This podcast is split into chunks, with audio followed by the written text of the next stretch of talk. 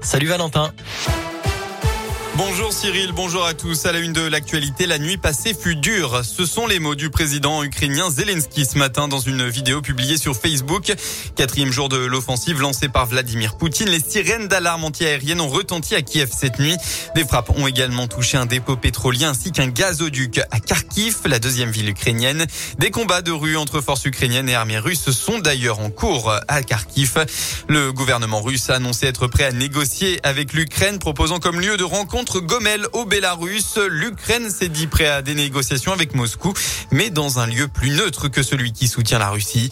En France, Emmanuel Macron a présidé un conseil de défense et de sécurité hier en fin d'après-midi. Il a décidé de renforcer son soutien à l'Ukraine avec des équipements de défense. Des mesures devraient aussi entrer en vigueur pour lutter contre la propagande russe sur le sol européen selon l'Elysée. À Lyon, une manif en soutien à l'Ukraine est prévue tout à l'heure. Elle se tiendra à 15h place Bellecour dans le deuxième arrondissement. À l'appel de l'association Lyon-Ukraine, la mobilisation réclamera la paix entre les deux pays. De nombreux élus devraient y participer, dont le maire de Lyon, Grégory Doucet, qui s'est dit prêt à accueillir des réfugiés. On reste à Lyon avec euh, cet accident. Tôt ce matin, une voiture a percuté par l'arrière une trottinette qui André Lassagne à hauteur du pont Moran vers 6 heures du matin. Les deux personnes qui étaient sur la trottinette ont été transportées à l'hôpital pour des liaisons traumatiques.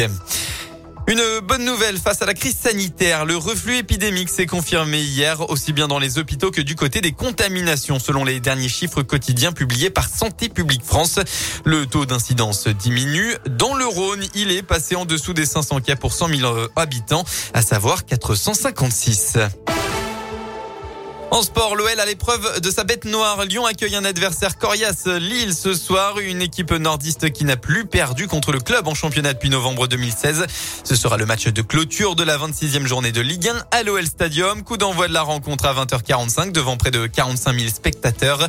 Les deux défenseurs, Sinali Diomandé et Jason Deneyer, sont absents du groupe. En rugby, le 15 de France, bon leader du tournoi des Six Nations. Les Bleus ont battu l'Écosse 36 à 17 hier pour leur troisième victoire consécutive. En parallèle, du top 14. Le Loup s'est imposé à Gerland hier contre Biarritz, 34 à 15. Enfin en tennis, on connaît le tableau du premier tour de l'Open 6e sens qui aura lieu demain au Palais des Sports de Gerland. La lyonnaise Caroline Garcia va devoir batailler contre Camilla Giorgi, tête de série numéro 1 et 29e mondial selon le dernier classement WTA. Tirage difficile aussi pour Kristina Mladenovic qui affrontera la chinoise Shuang Zhang, tête de série numéro 8. Voilà pour l'essentiel de l'actualité. Eh bien, on passe à la météo dans votre département. Ça va être court et simple. Un très beau dimanche à venir. Pas de mauvaise surprise. Le temps est similaire à hier, c'est-à-dire du soleil et encore du soleil. Côté Mercure, vous aurez au maximum de la journée entre 8 et 11 degrés. Merci.